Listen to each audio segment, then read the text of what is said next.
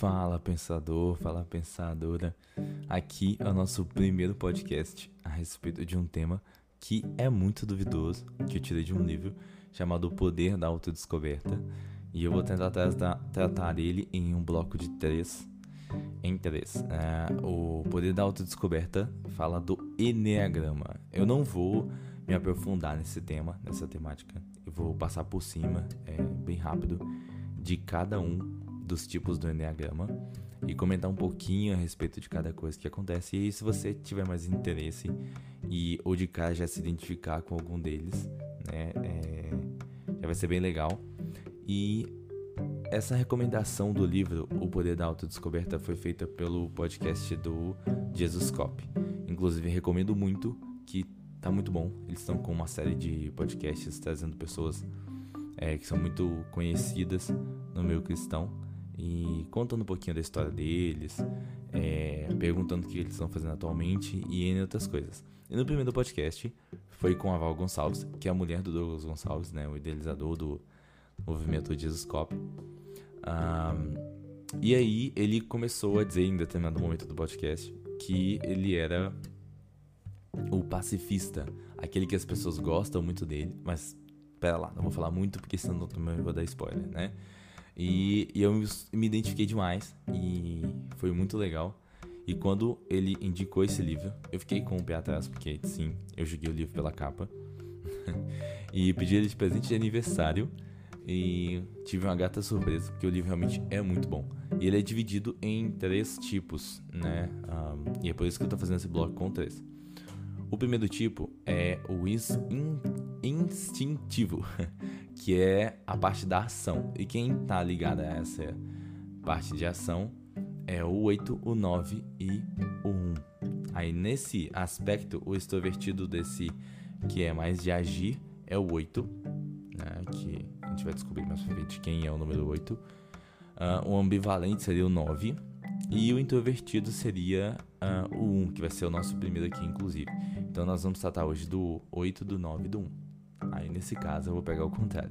Eu vou falar do 1 primeiro, depois do 8 e depois uh, do 9. E a primeira coisa que você precisa saber sobre o tipo 1 é que uh, o seu nome é perfeccionista. Então, assim, logo de cara já dá para você ter uma enxurrada de informações e com preconceitos a respeito de um perfeccionista, né? E aí, assim, eu destaquei aqui algumas características em frases é, e também características positivas e negativas de um perfeccionista. E aí você começa a se autoanalisar e ver se você se encaixa mais ou menos. E se você também gostar do tema e tudo mais, eu super indico você comprar esse livro, porque ele realmente é muito bom. Então vamos lá para as características de quem é perfeccionista, né? Algumas coisas que ele pode dizer. Eu me massacro quando erro. Isso é muito óbvio para quem realmente é perfeccionista. Quando existe alguma coisa que ele faz de errado, logo você vê ele se culpando e se culpando exageradamente. Não gosto quando as pessoas quebram as regras. Eu me comparo com os outros com frequência. Se eu digo que eu vou fazer, eu vou lá e faço. Tenho muita autodisciplina. As coisas me parecem certas ou erradas. 8 ou 80, preto ou branco. Sim, sim ou não, não. Observo de imediato quando existem coisas que estão fora do lugar. Me preocupo demais. Sinto que faço mais do que os outros e por isso eu acabo levando a maior carga. Bom, um, o ponto de fixação de um perfeccionista é a organização o motivador dele é ser correto, o seu vício ou o seu pecado capital seria a ira, e a ideia principal dele é a independência. As principais características de quem é um perfeccionista é que ele é um ótimo, um excelente organizador. Então aparece uma, uma lista da mão dele, um, um Excel se ele souber mexer com isso, com planilhas e você vai ter a coisa mais linda e entendível possível na sua mão. Ele sempre vai deixar o ambiente onde ele está o máximo organizado possível, né? ele sempre vai cumprir todas as regras à risca. Então, se você propôs determinada coisa, aquilo vai ser executado, aquilo vai ser cumprido. Pode até ser contestado por ele, mas vai ser cumprido no final. E ele é super produtivo. O que é entregue e disposto a ser feito é realmente entregue e é feito por ele. Um, as características negativas é que ele morre de medo de errar. E quando ele erra, ele se mata por isso. Fica se martirizando e ele fica sempre olhando para esse lado negativo daquilo que ele errou e não do com os pontos positivos que ele acertou. Uh, e é extremamente chato quanto à organização não só dele, mas sim também das pessoas que estão à sua volta. Por vezes é considerado muito pelos outros como uma pessoa extremamente chata e sem noção naquilo que está sendo dito, né? Então, a almofada fora do lugar já é motivo para dizer uma frase como não tem condições. Que casa totalmente desorganizada. Aqui tá uma bagunça. Eu não vejo ordem em nada. Então, isso é muito claro para quem é perfeccionista. Geralmente é muito admirado porque ele realmente entrega, entrega com perfeição aquilo que ele faz. E aí, acho que com base nisso você já tem mais ou menos uma ideia se você pode ser um perfeccionista ou não. Tá, e o nosso segundo aqui que tem como uma das características dentro desse bloco que eu disse de ação, né, aquele que é de agir, é o contestador. E novamente eu peço que você use do seu pré-conceito para poder conseguir entender um pouquinho de quem é um contestador. Ah, essas são algumas das características de um contestador. Já me disseram que eu sou direto e agressivo demais. Gosto de uma boa discussão só para testar a resistência das pessoas. Nos relacionamentos, eu insisto em ser honesto e discutir até resolver o problema. Tenho dificuldade de confiar nas pessoas. Vale a pena lutar por justiça. Não tenho problemas de dizer não. Não gosto que fiquem fazendo rodeios comigo. Sei que sou respeitado, mas às vezes sinto vontade de ser amado. Um, um contestador, ele sempre vai brigar e brigar ferrenhamente por aquilo que ele acredita e principalmente quando envolve justiça e justiça social. É uma pessoa que é extremamente nata para liderança e está sempre disposto a resolver os problemas da sociedade e olhar para aqueles que não têm condições de lutar por si. As características positivas, eu já disse uma que ama lutar por aqueles que são fracos, é a justiça social, é onde se encaixa mais, e ele geralmente tem um, uma visão mais amorosa para essas pessoas e consegue enxergar detalhes que os demais não estão observando em relação à sociedade em si. Acaba sendo um ótimo líder, porque ele tem sempre como base os seus princípios e os seus valores. Então as pessoas enxergam a autenticidade dele e logo ele atrai as pessoas para estar à sua volta. Sem contar que ele é muito extrovertido, então são pontos decisivos para ser, ser um bom líder. Uh, decidido e comprometido com as suas decisões, que é o que eu disse a respeito de não trair os seus próprios valores e sempre deixar muito claro para as pessoas que estão à volta quais são esses valores e o porquê ele, ele os defende. Uh, corajoso, destemido e enérgico, que é tudo que um bom líder precisa. Uh, as características negativas: não percebe que magoa as pessoas com a sua forma de falar. Uh, as pessoas têm reações diferentes com qualquer tipo de fala que você tenha. Então, ele costuma não perceber o quão duro pode ser para uma pessoa o tipo de fala que uh, ele tá tendo para essa pessoa. E às vezes uma coisinha pequena e que não faz tanta não tem tanta importância para ele pode ser dita como uh, de forma bem dura para outras pessoas, né? Desrespeito por pessoas que não o confrontam. Por ele não ter problemas de confrontar pessoas que estão acima dele, seja no trabalho, seja em algum tipo de posição de liderança e tudo mais, ele também espera que as outras pessoas o contestem, por mais que não vão conseguir vencer ele em, uma, em algum tipo de discussão com argumentos válidos para ambos os lados. Uh, mas mesmo assim, ele valoriza muito e se sente muito íntimo de uma pessoa quando essa pessoa contesta ela. E quando isso não acontece, acontece por parte dele um desmerecimento da pessoa. E como nós vamos perceber no próximo que eu vou falar, que é sobre o pacifista, ele evita confusão. Logo, uh, o 8, que é o contestador, pode muito bem cair na armadilha de desvalorizar o 9 por achar que ele não tem essa coragem, o ímpeto de chegar e de confrontar ele. Uh, e tendência a diminuir os crescimentos dos que estão à sua volta, por ser sempre muito focado em na justiça social, por estar sempre batendo de frente com as pessoas, por gostar que as pessoas estejam também encarando ele e fazendo essa volta, esse contraponto de estar querendo discutir e falar sobre um assunto ou sobre como é o comportamento dele, é, ele acaba tomando muito espaço, crescendo muito aonde não existem outros que possam confrontá-lo. E com isso ele é, não permite que outros cresçam, que outros evoluam e que outros possam ajudá-lo a evoluir também. Bom, e por último, uh, e aqui é claro, com sem sombra de dúvidas para mim, o meu preferido. Vamos lá. Uh, faço praticamente qualquer coisa para evitar conflitos. Isso é muito eu. Seja no trabalho, na igreja, nos relacionamentos com as minhas amizades. Às vezes tem um tipo de pensamento que algum amigo solta numa roda de amigos, eu posso discordar, discordar completamente do que ele está falando. Mas para evitar qualquer tipo de discussão ou alguma desarmonia na nossa amizade, eu não falo nada, apenas rio e deixo o assunto morrer ou ir para outra coisa e fico na minha. geralmente só manifesto a minha opinião quando eu tenho a segurança de que não vai ter nenhuma alteração nessa harmonia da minha amizade ou relação profissional com quem está comentando alguma coisa. Uh, não sou de tomar iniciativa, realmente sou péssimo para isso. Tenho tendência a procrastinar, essa é inclusive o defeito. Uh, é como se fosse o pecado capital, né? Uh, ah, eu acabei lembrando aqui que eu não falei do pecado capital do, de quem é um confrontador, um contestador, que é ser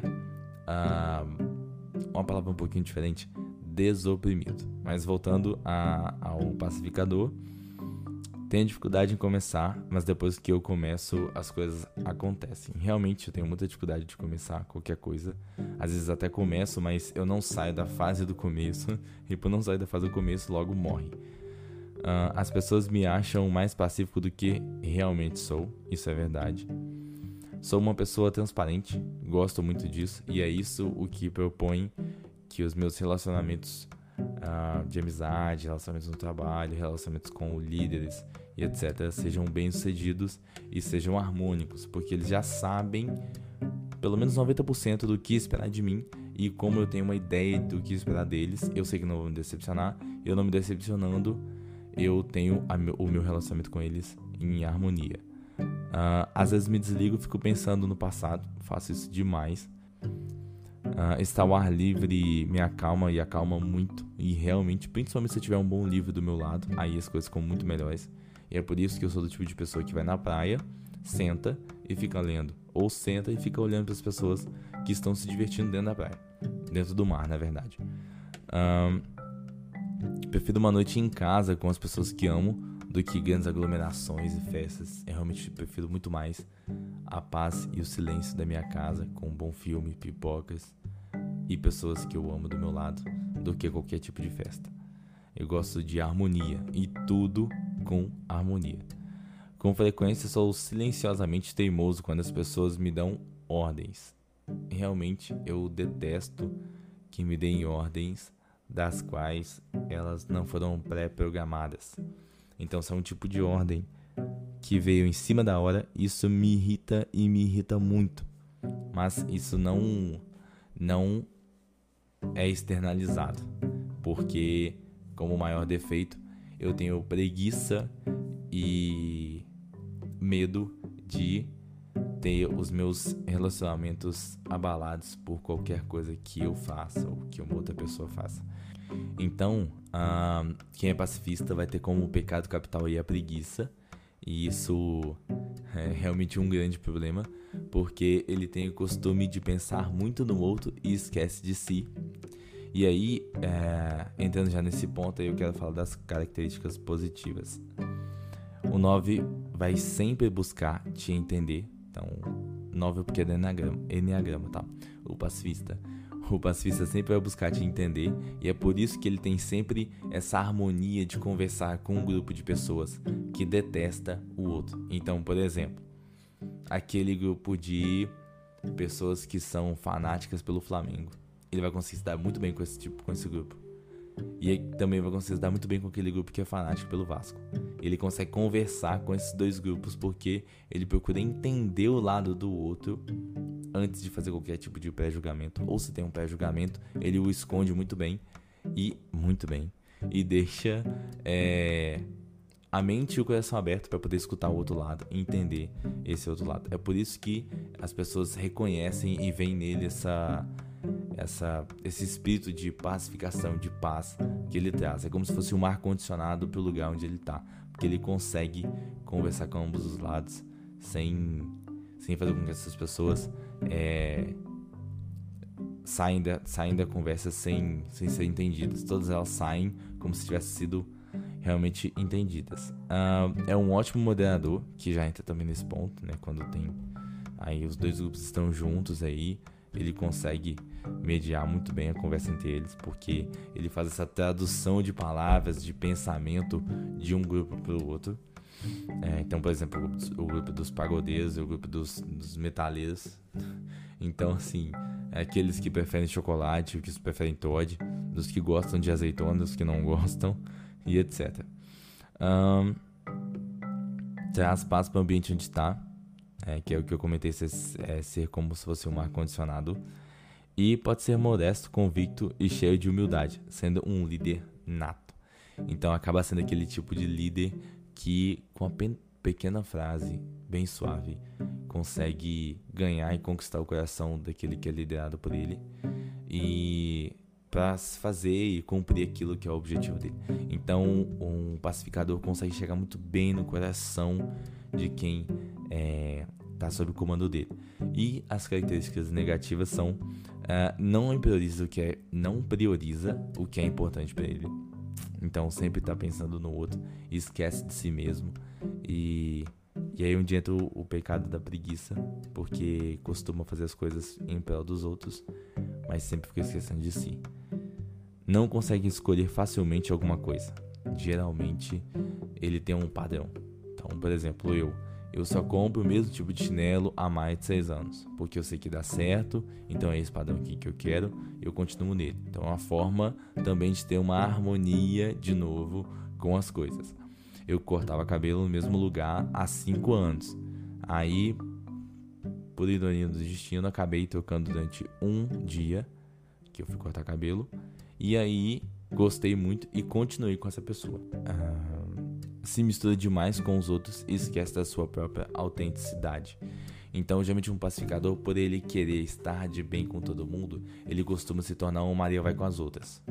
Então ele acaba, mesmo que não pegando tudo, mas ele pega partes de cada esfera que ele participa. Então lá no trabalho, na igreja, com os colegas de alguma coisa que ele participa, enfim. Então ele pega pedaços de cada um desses e vai mascarando, escondendo o verdadeiro eu dele por medo das pessoas não aceitarem como ele é.